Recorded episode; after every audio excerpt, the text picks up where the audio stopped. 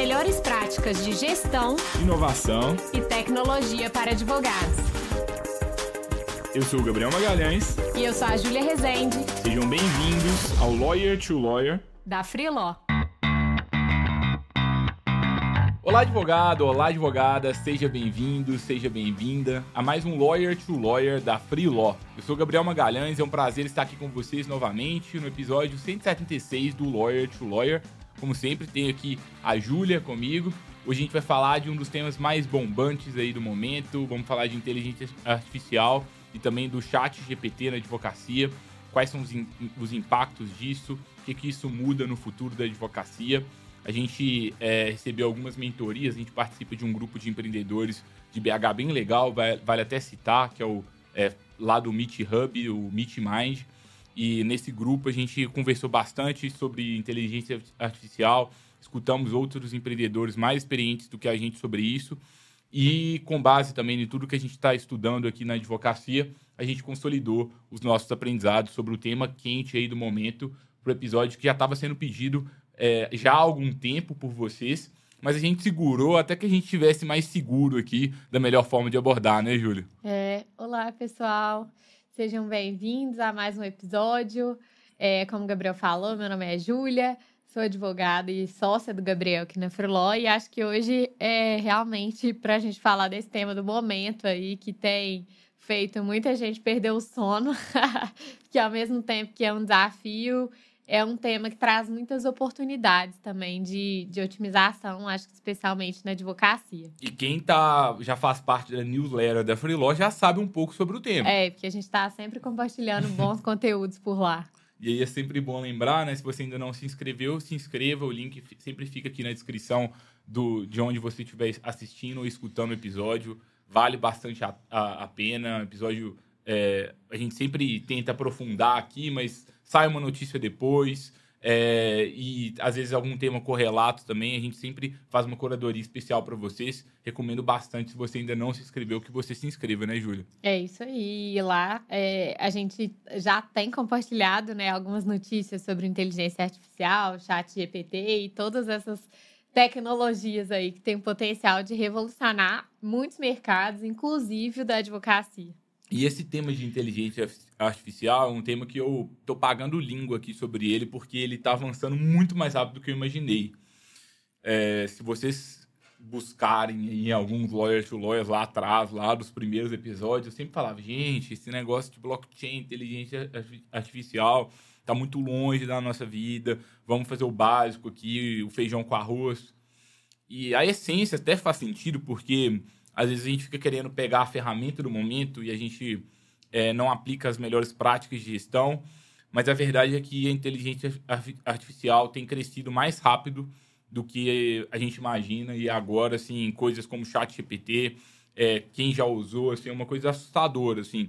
É, eu confesso que eu já perdi duas noites de sono com esse, esse chat GPT. Eu fico imaginando quem tem filho aí poxa, é, tem várias crianças agora que vão ali, chat GPT, faça essa tarefa para mim, e ele vai lá e faz a tarefa ali para criança. Então é um mundo, assim, completamente diferente das pessoas agora pós chat GPT e pós esse novo, esses novos avanços da inteligência artificial com o que a gente tinha antes, né? Então, assim, é, só para quem ainda não nunca usou o chat GPT, vocês pesquisarem no Google é, chat GPT, vocês conseguem se inscrever gratuitamente, conseguem começar a usar. O que, que é isso? É um chat que você conversa com uma inteligência artificial criada pela OpenAI, que é uma empresa sem fins lucrativos, né, que, que criou essa inteligência aí que está fazendo todo esse barulho. É, e lá você consegue per é, perguntar qualquer coisa para esse chat. Então, assim, chat GPT, cria um poema para mim, para os meus amigos, é, cria um texto para mim. Então, desde coisas bobas até coisas sérias. Você pode pedir para ele lá redigir um contrato para você e ele vai redigir um contrato. É, vocês vão ver, né, usando que ele tem limitações ainda bem claras, dá para a gente ver que às vezes ele escreve coisas que são aparentemente muito é, coesas, aparentemente faz sentido, mas quando você vai, vai analisar o conteúdo de forma profunda, ele está escrevendo uma coisa que está errada, né? Sim. É, mas, assim, a velocidade que as coisas acontecem a velocidade que ele escreve, ela assusta, porque ele, ele já é muito útil, tá, tá evoluindo cada vez mais, e a gente começa a pensar em aplicações para várias áreas da nossa vida, né? É, o direito, especificamente, né, com essa tradição muito escrita, e quando a gente tem modelos agora de linguagem que produzem texto melhor do que um humano, ainda não, para alguma, especialmente para o direito, ainda não, mas provavelmente em breve vai ser melhor do que a gente, é, é de algo de se assustar, sim, porque, poxa, é, a maior parte dos advogados gastam quase a integralidade do tempo deles fazendo petição. Se o chat GPT conseguir fazer petição melhor do que os, é, os advogados, e a minha aposta aqui, talvez ele sozinho não, mas a gente vai trazer aqui outras, outras soluções que talvez podem sim chegar nesse ponto, é de, se, é de se perder um pouco o sono, porque se eu fico ali o dia inteiro fazendo petição, agora eu, vou ser, eu posso ser substituído pela inteligência artificial. Eu já tive esse baque, ainda nem todo dia é um dia de otimismo com, com a inteligência artificial, eu confesso, mas é, é algo assim que, por outro lado, né, agora um advogado que domina a inteligência artificial faz um trabalho, sei lá, para 40 pessoas sozinho, ele pode começar a fazer daqui a pouco. Então tem esses dois pesos aí, tem muita discussão ética já estão tentando barrar é, o avanço da inteligência artificial, já tipo, fizeram um manifesto, porque estão preocupados né, da, da máquina dominar o, o homem. É, mas, assim, acho que de introdução, assim, eu já queria trazer é, um pouco dessas, desses diferentes sentimentos, assim, sobre essas, essas novas tendências. É, eu acho que, assim, é, acho que sempre quando surge uma nova coisa, né, uma nova tecnologia, é, junto com ela vem um pouco desse medo, né, de como que ela vai ser aplicada, como que a gente vai conseguir usá-la, né, dentro de cada um dos contextos, como que ela vai superar o homem em algumas atividades.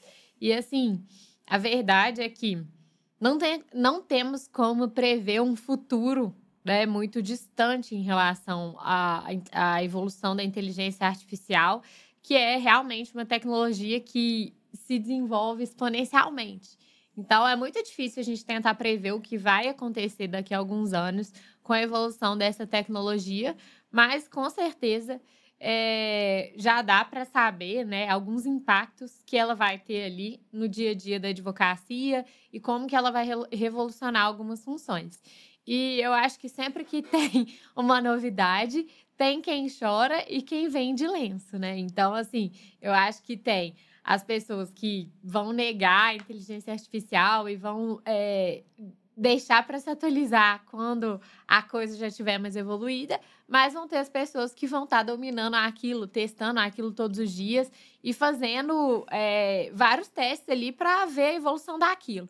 E eu quero ser essa pessoa, né? E, e tô me esforçando para ser essa pessoa que tá ali todos os dias vendo, testando novas aplicações, ver como que isso realmente está se desenvolvendo. E acho que ao conhecer também, a gente vai entendendo ali as limitações da tecnologia e vai entendendo também como ela pode evoluir e revolucionar mesmo, de fato, dia a dia. É, e uma coisa que me ajudou bastante a entender sobre o tema é foi quando eu entendi um pouco mais o, o conceito da inteligência artificial, assim, né?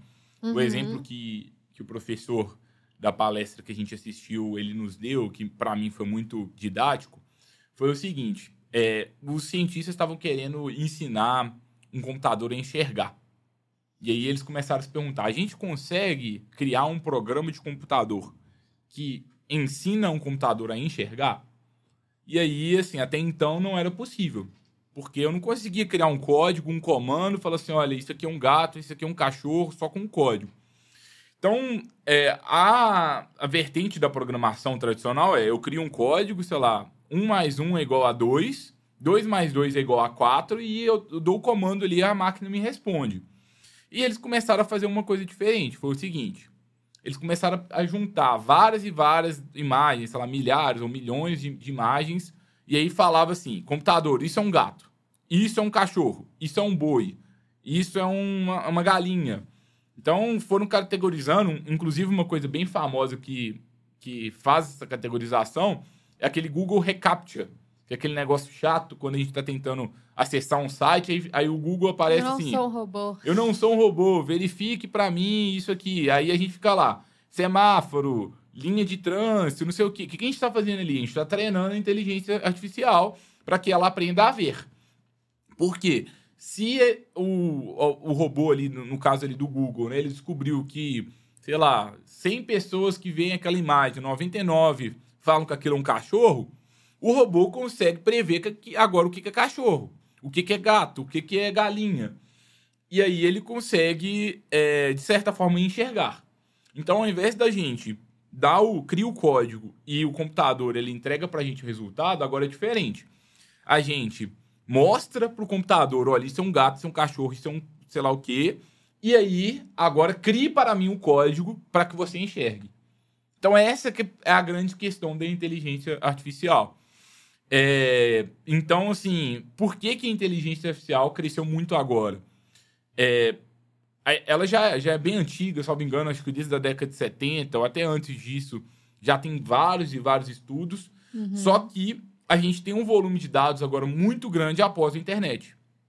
Então, assim, é como se antes não existisse, já existia o conceito, né, que é, é esse, assim, claro que de forma bem mais profunda do que a gente trouxe aqui, né, mas é mais ou menos isso aqui que a gente trouxe. Só que agora a gente tem, sei lá, rede social e dados sendo transacionados É. o tempo Um inteiro. volume de dados muito maior, né? É, a inteligência artificial, da forma que a gente conhece hoje, salvo engano, ela é de 2010. É, só que, realmente, por que, que deu esse boom agora, né? Justamente por esse volume de dados transacionado, que está cada vez maior, né? Com a internet, com tudo, todas as ferramentas, aplicativos e coisas que a gente usa. E aí, com esse volume gigante, agora eu consigo treinar um modelo de linguagem é, tão, de forma tão boa que surge um chat GPT que Sim. assusta. Exato, porque aí a gente entrega vários dados, vários dados, vários dados para essa, pra essa máquina, digamos assim, e a gente fala agora, crie tal coisa para mim, com base em tudo isso que você absorveu, é, crie é, um resultado para mim, né? E É. aí ele consegue criar ali é, com base nessa é, nessa associação, né? Por ter consumido vários dados ali. É, então, acho que, que basicamente essa, essa é a grande, é o grande, é, a grande virada, assim, que fez com que esse assunto né, tenha dado esse boom aí nos últimos tempos e que faz com que essa tecnologia também tenha se desenvolvido de uma forma tão rápida. Então, acho que a tendência é realmente que ela se desenvolva de forma cada vez mais rápida é, com toda essa, essa forma, né? Todas essas formas de transacionar dados que a gente tem. É, e assim, acho que a evolução também da, da tecnologia dentro do contexto da advocacia, ela é marcada assim por, por três fases principais, sabe? A primeira fase é, foi essa fase que os escritórios começaram a utilizar sistema de gerenciamento de processos, né? Então, é, acho que é uma das tecnologias mais é, antigas, digamos assim, utilizadas no contexto da advocacia, que justamente é sistemas de, de gestão, né, gerenciamento de processos, é, que já fez ali com que os escritórios ganhassem uma eficiência ali na rotina do dia a dia da, da advocacia. E a segunda fase, ela é marcada muito por é, sistemas que já permitiram a, a, a elaboração de peças também. Então, é, essa parte né, de automação, de algumas coisas nesse sentido, que já marcaram essa segunda fase da evolução tecnológica ali. E acho que a terceira fase vai ser essa que a gente entra agora, né? Da justamente utilização da inteligência artificial dentro do contexto da advocacia, que tem impactos ali em diferentes áreas. Acho que tanto na parte de pesquisa jurídica, tanto na parte de elaboração de documentos, é, e diversas outras que a gente talvez nem consiga prever, né? Pela forma que as coisas evoluem de forma tão rápida e exponencial mesmo. É, eu a- acho que a questão, assim, é, que também foi um exemplo dessa palestra que, que a gente assistiu, é como, é como se a gente. A inteligência artificial é um motor, assim, que a gente vai, vai colocar. É, e esse motor, ele pode, tipo assim, potencializar várias coisas. Se Sim. eu coloco o motor num carro, ele vai andar rápido. Se eu coloco no avião, ele vai voar. Se eu coloco numa outra máquina, ela vai gerar energia para a gente. Então, assim, é, o mundo ele vai passar a ser tão diferente que fica até difícil da gente prever agora o que, que vai acontecer. Mas uma questão que, a gente tem que é muito importante, que vai frear na velocidade e no que, que será realmente possível ou não de acontecer, é essa questão ética, que tem várias pessoas tentando barrar o avanço da inteligência artificial. Por exemplo, o próprio chat GPT, se você é, perguntar algo jurídico para ele, ele até te responde, mas ele fala assim: se você quiser um, um, conselho jurídico, busque um advogado. Eu não, eu posso errar, tudo mais. Então, assim, a, a própria forma que foi criada a linguagem para a gente, é, ela meio que fala assim, olha, toma a resposta aqui, mas uhum. eu não uhum. sou advogado. Sim. Então, e agora, né? Com a, é, qual que vai ser o limite? Vai, vai, tudo vai poder ser produzido? Pela inteligência, eh, eh, pela inteligência artificial. É, a gente está falando até muito... algumas discussões de direitos autorais, né? Porque já tivemos casos da, da inteligência artificial fazendo música com voz de cantores famosos, por exemplo, né? Então, é, faz uma letra de música, coloca um cantor famoso para cantar. E assim, é... É, tem, existem direitos autorais em cima disso? Como é que vai funcionar toda essa questão da produção né, científica? é, e, e essa, essa questão realmente de né, como que vai ser o direito ali em cima disso? Direito, responsabilidade civil e tudo mais. É, e a inteligência artificial, é, a gente está falando muito de geração de texto, mas assim, ela também se aplica para geração de imagem. Exato então, teve agora recentemente uma pessoa que criou uma, uma obra de arte utilizando um modelo de linguagem de inteligência artificial. O próprio, a própria OpenAI tem um, que é o DALL-E. É, tem alguns outros também, que, é, outros modelos também que, que têm crescido bastante com isso.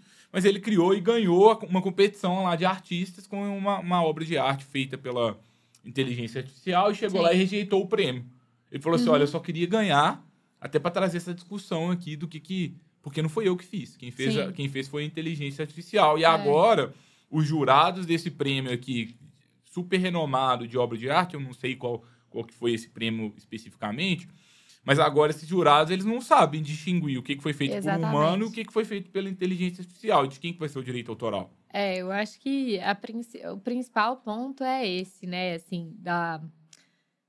É, do perigo ali, entre aspas, né? Porque acho que com a, a, a, o modelo de inteligência, como o modelo de, de inteligência artificial está evoluindo muito, é, não está sendo possível mais distinguir o que é feito por um humano e o que é feito por um robô, né? E aí acho que essas coisas acabam se misturando é, e trazendo todas essas discussões e essas polêmicas ali em cima disso. Mas assim, o que eu gosto de pensar é muito que é, a gente. Talvez a, a inteligência artificial sozinha seja melhor que um humano sozinho.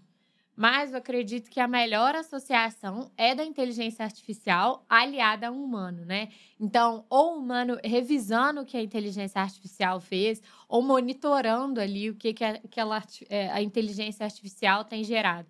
E acho que no contexto da advocacia, é, vai ser muito nesse sentido, né? Então, por isso que eu vejo que é importante é, que os advogados comecem a estudar e a dominar realmente essas ferramentas, porque acredito que é, o advogado, junto com a ferramenta de inteligência artificial, vai ser realmente é, a dupla completa ali, porque é, a inteligência artificial tem o potencial de gerar muito mais eficiência e muito mais rapidez em determinadas tarefas, mas talvez ainda não tenha precisão, né, o conhecimento em algumas coisas que o advogado vai ser capaz ali de aprimorar é. dentro daquela produção jurídica feita pela, pela inteligência artificial. Então, assim, é inegável que a inteligência artificial traz muito ganho e eficiência, é, em né, redução de custos mesmo ali no contexto da advocacia, mas ela também pode ser assistida por um humano para ter ainda mais personalização, para ter ainda mais. É, é, muito mais, talvez, precisão ali, né? No, no que ela está sendo feita. Personalização e precisão.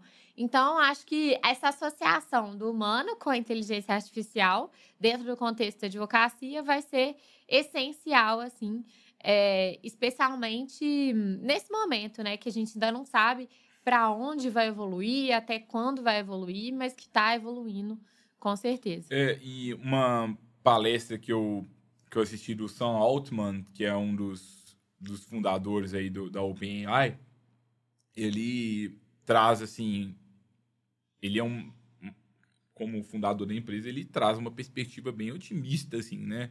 Ele fala assim, olha, se a gente conseguir realmente dominar a inteligência artificial do jeito que a gente imagina, é, o futuro é tão bom que a gente não consegue nem imaginar o que, que vai acontecer.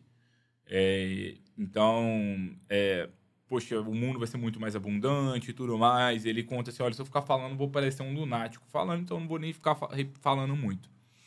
Agora, se a gente não. As pessoas vão trazendo em contramão, né? Porque, assim, o Sam Altman tá lá com a OpenAI, lá eles estão dominando o mercado tudo mais. Aí todo mundo que não tá ali na.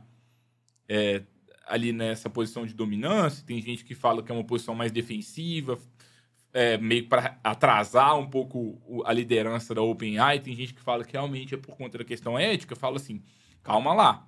Porque senão aqueles filmes que a gente vê lá do robô dominando o homem podem se tornar realidade. É, o que, que vai acontecer, ninguém sabe. Eu acho que é, é uma coisa um pouco de, é, difícil de da gente descobrir.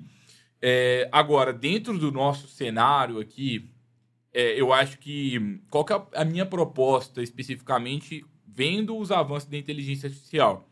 Tem coisas que eu controlo, tem coisas que eu não controlo. Exato. Se vai continuar, se não vai, se ela vai algum dia dominar o homem ou não, eu, eu não sei. E eu, eu não para ser sincero, eu acho que nunca serei o especialista suficiente para discutir sobre isso. Agora, eu quero saber o seguinte: se esse negócio realmente for utilizado em larga escala, for permitido e tudo mais, eu quero ser a, uma das pessoas que mais sabe sobre esse tema. E uma das coisas que eu já estou percebendo é o seguinte: a OpenAI, por exemplo, eles têm, eles, eles têm a API aberta. O que, que é isso? Eles permitem que qualquer pessoa plugue o seu sistema com o deles. Por quê? É, provavelmente o chat GPT não vai ser a melhor... Aliás, o chat GPT não será a melhor solução para tudo. Então, assim, poxa, imagina que o, o chat GPT é o Google. Novo Google agora. Então, eu tô com alguma pergunta, eu vou lá e pesquiso no Google. Mas agora, o Google é a melhor fonte de pesquisa para tudo que você vai usar? Não, às vezes é o TripAdvisor, porque se eu tô querendo um restaurante ali. Às vezes é o, sei lá, o Airbnb, se eu tô querendo é, buscar ali locais para me hospedar.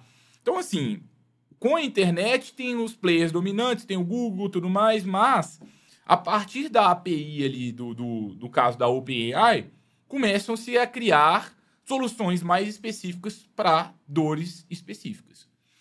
Então, por exemplo, pro, é, o, o, último, o Y Combinator, a gente já falou sobre eles aqui outra vez, mas a última seleção de startups que eles tiveram a maior parte das startups que passaram lá tinha uma tese. O que, que era? Nós somos uma, uma empresa de inteligência artificial. O que, que eles faziam? Eles plugavam a, o software de, deles com o software da OpenAI e faziam alguma personalização para algum nicho. Então eu uso já um modelo já existente, personalizo para algum nicho. É tipo assim, é como se a OpenAI fosse a, no, a nova Apple Store a nova Google Store lá, que tem a loja de aplicativos, tem, o, tem lá o iPhone que domina, tem a Apple que domina, e lá dentro eu tenho minha loja de aplicativos que eu me associo ali à Apple. E provavelmente o que vai acontecer agora é ter um tanto de aplicativo associado à OpenAI, onde a gente utiliza aquele modelo e faz personalizações. E como que essas personalizações ficam interessantes? É, eu estava lendo lá a documentação lá dentro do site da OpenAI para me preparar para o episódio de hoje, e a documentação é muito clara. Eu estava até falando lá com o pessoal da Freelock, assim, minha avó entenderia a documentação. Acho que ela não entenderia, não chegaria a tanto, mas ela, ela chega... Ela é bem clara mesmo, eles dão alguns exemplos bem, bem lúdicos, bem, é bem tranquilo de entender. E um conceito que eles trazem lá na, nessa documentação chama fine tuning. é, que é basicamente você refinar e treinar o, o algoritmo do, do, do, GPT com as, os seus próprios dados também ali, eventualmente. Que eu acho que é um dos segredos ali para que a gente crie resultados melhores do que o chat GPT para alguns nichos específicos. Especialmente da advocacia, né? Que tem todas as, as peculiaridades, acho que tanto de termos, tanto das leis e outras coisas também. É, julgados, enfim, coisas do tipo. É, mas, assim, uma das coisas também que, que acho que surgem de, de dúvidas nesse contexto é assim, qual que é a diferença de automação para inteligência artificial também? É, e assim, basicamente, né, como a gente falou, a inteligência artificial é, é um modelo em que você, é, em que a, a, a, tecnologia ela consegue fazer atividades ali que antes eram só feitas por humanos, justamente porque agora ela consegue é, gerar ali o resultado com base em esse aprendizado, né? E com vários dados. E a automação, ela pode ser ou não feita com base em inteligência artificial.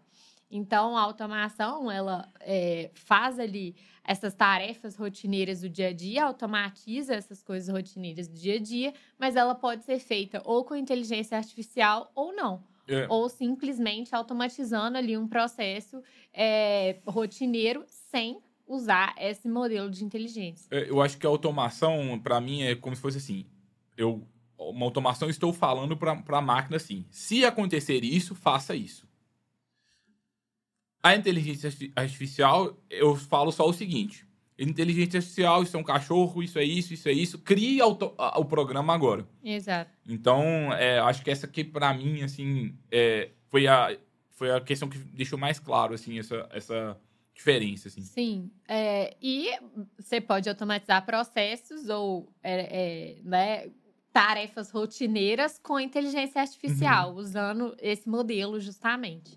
Mas é, acho que é só legal a gente falar dessa diferença, né? Porque às vezes, ah, alguém já usa automação de alguma coisa, de algum processo no dia a dia, automação de documentos, e às vezes acha que já está usando inteligência artificial, mas não necessariamente. Acho que depende do tipo de automação. Acho que vai ser possível ainda automatizar muitos processos, assim, é, e muitas tarefas rotineiras com o uso da inteligência artificial. É, e acho que é um dos impactos aí que a gente vai ter é, de mais importantes ali no contexto da advocacia. Sim, é, e uma questão que eu acho que é legal trazer, que a OpenAI, eles investiram 5 milhões de dólares é, na Harvey AI. Eu acho que o nome Harvey é, vem lá do, da série Suits, para quem assistiu, né, que é um advogado lá daquela série. É, que é uma Lotec de AI, né, investida pela OpenAI, já tem parceria com os maiores escritórios de advocacia do mundo. É, a gente já tem se inscreveu lá na para ser para ficar lá na lista de espera deles, eles ainda não, não liberaram.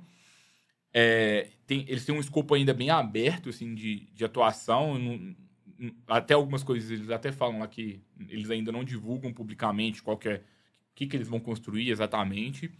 Mas, assim, o, o staff deles lá é, assusta, assim, é, é. é gente que trabalha no Facebook, na SpaceX, na, no Twitter. Então, assim, são, assim, é, são as maiores, as mentes mais brilhantes do mundo naquele projeto ali.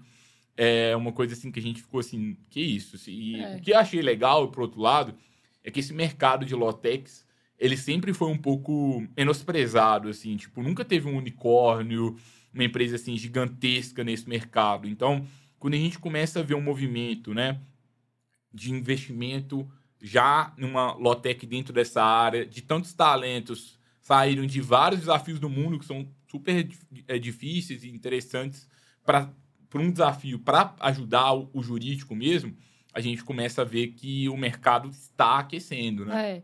E acho que até pelo que a Harvey trouxe, né, que vai, é, que vai é, se propor a fazer, né, dentro de todas as áreas ali de, de desenvolvimento ali dentro da, do, do contexto da advocacia, acho que as principais de impacto, assim, vão ser pesquisa jurídica, é, porque ali é, a gente vai conseguir, né? É, fazer perguntas e, e, eventualmente elaborar ali modelos de, de fazer essas, esses questionamentos ali para a inteligência artificial e ela trazer o resultado, talvez, da, da, de um determinado posicionamento X ou Y de determinado tribunal. Não sei é, quanto que isso vai demorar também para chegar no contexto do Brasil, né? Porque a princípio está sendo desenvolvido nos Estados Unidos, mas já é, um, já é uma coisa que eles se propuseram a fazer, né? Eles já falaram que vão é, trazer isso dentro do. vão trazer a Harvey para é, contexto de pesquisa jurídica.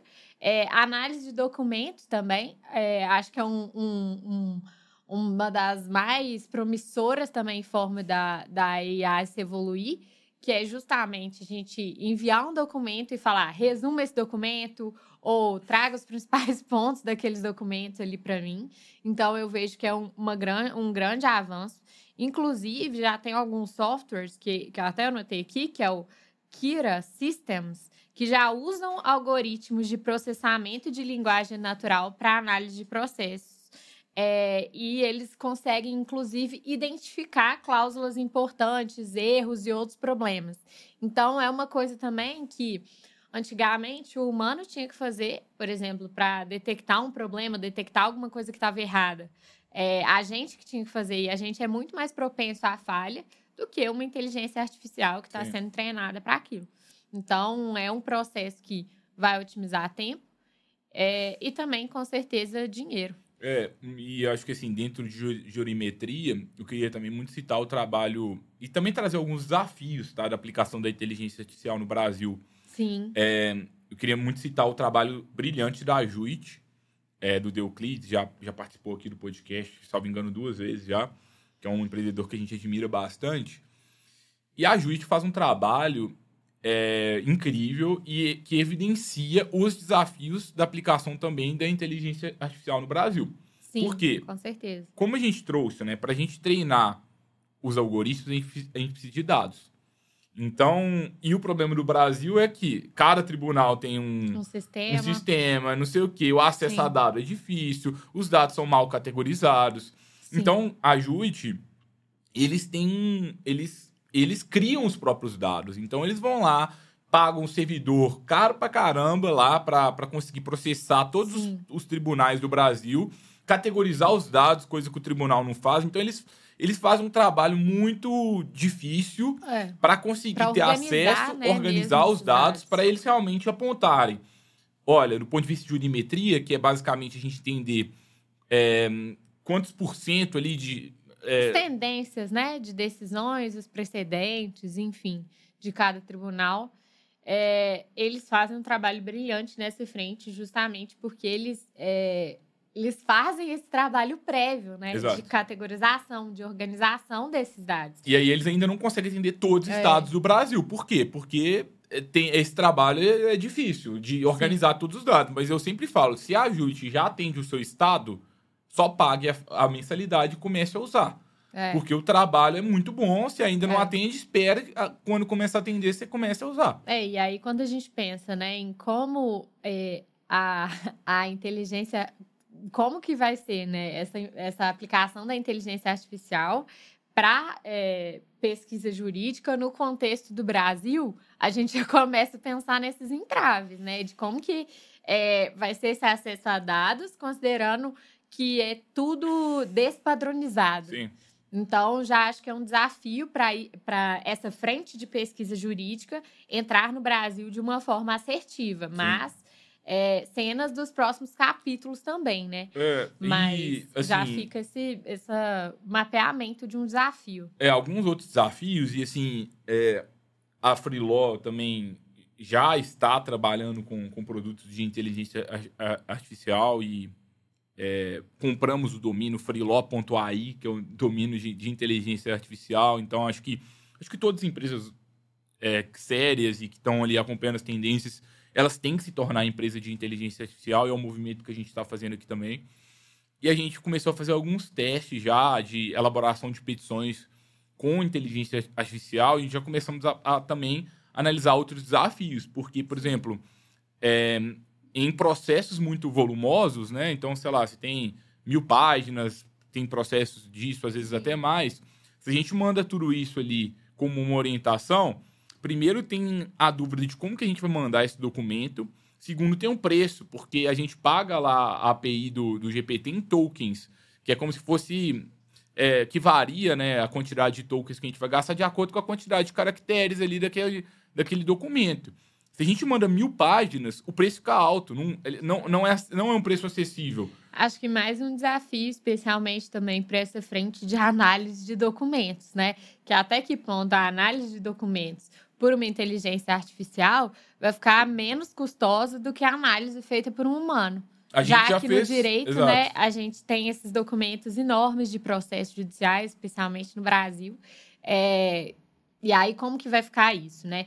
Acho que também são cenas dos próximos capítulos, especialmente porque eu acredito que vai acontecer também uma, uma certa popularização, né? uma democratização maior da inteligência artificial com o passar do tempo.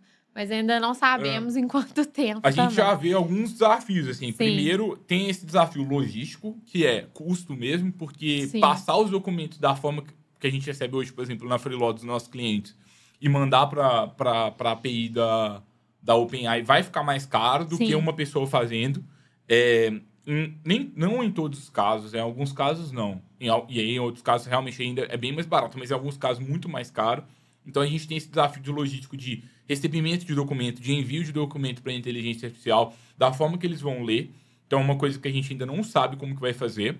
Tem um desafio também da qualidade, porque é, tem algumas coisas que realmente muito simples que já saem legal, mas tem muitas coisas que ainda não saem bacana, até porque o, o GPT ele foi treinado, não, os dados não são atualizados em tempo real, né? Da, da, hum. Porque é muito caro atualizar os dados em tempo real. Sim. Então, se sai uma decisão nova, ele não vai acompanhar.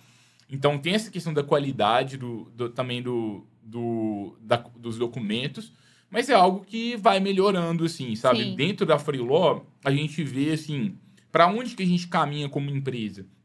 A gente caminha para hoje, né, para quem não conhece a Freeló, a gente é, permite que escritórios de advocacia é, contratem advogados por assinatura para elaboração de petições, contratos e pareceres. O que, que a gente caminha agora? Para os escritórios poderem contratar advogados para fazer as peças, eventualmente, um caso que ele quer contratar só a inteligência artificial, ele consegue contratar só a inteligência artificial treinada pela Freeló, porque a gente tem avaliação de cada documento e a gente consegue trazer um, um input diferente ali para que uhum. faça com que a qualidade da, da, da, nossa análise seja melhor do que uma contratação pura assim do, do GPT, por exemplo, e a gente quer refinar isso para que fique cada vez melhor. E uma terceira que pode ser uma mescla entre envia um documento, a inteligência artificial faz metade, uma, um humano revisa, que eu acho que vai ser um caminho que vai ser é, é bem assertivo porque permite até um, um, treino melhor da inteligência artificial Sim. e permite que uma pessoa que às vezes hoje faz, sei lá, 10 petições, ela consiga fazer 500, porque agora ela só corrige o trabalho e nos ajuda a deixar a inteligência cada vez mais é, treinada, assim. Sim, exatamente. Acho que o trabalho do, do advogado na advocacia vai ser muito no sentido de treinamento mesmo da, da inteligência, né? E, e assim, é, falar o que está certo, o que está errado, o que está fazendo sentido, o que não está, para deixar essa inteligência cada vez melhor e aumentar a eficiência ali no contexto. E eu vejo muito, como o Gabriel falou, que é, ah, se antes uma pessoa conseguia fazer X, agora ela vai conseguir fazer 10X, por exemplo, com a ajuda da inteligência artificial. Então, acho que essa associação de homem e inteligência artificial é a mais poderosa, então eu vejo ela muito como nossa amiga também. É, e não como nossa. Ah, que vai substituir o nosso trabalho, enfim. Eu vejo que alguns tipos de trabalho, sim, ela vai substituir, mas acho que a associação entre inteligência humana, né, treinando essa máquina para que ela seja cada vez melhor, vai ser realmente maravilhoso. É. É, e acho que só um último impacto também que, que é muito interessante da inteligência artificial é a previsão de resultados. Isso é muito legal. que com base em análise de dados, de histórico, né, do que aconteceu é, em determinada situação e análise de dados também do presente, ela consegue trazer previsibilidade de resultados ali do que pode, pode acontecer com base em todas essas análises. Então, eu vejo que isso também é uma, é uma coisa que é, ajuda bastante, inclusive essa, esse modelo de inteligência artificial usado né, para previsibilidade de, de resultados já ajudou, por exemplo, a prever manifestações é, que, que aconteceram ali em alguns países. Então, a gente tem como usar esses dados, dados geográficos, né? É, com dados também é, de compartilhamento de coisas na internet e tudo mais, para prever uma série de acontecimentos, inclusive manifestações. Então, eu vejo que essa, essa análise de, de dados né, para previsão de, de resultados pode ser muito usado ali também para usados para decisões judiciais e coisas também nesse contexto. Sim, é, e acho que um convite final que eu tenho para todos, né, como eu trouxe, né, a gente está trabalhando ativamente nisso, é, em ser uma referência de inteligência artificial no Brasil. Então, nosso time está trabalhando bastante nesses pontos. É, em breve, a gente vai liberar aí um acesso a um serviço beta de inteligência artificial no Freeló para os clientes da Freeló. Então, todos os clientes que estão escutando aqui, vocês vão ter acesso antecipado a isso.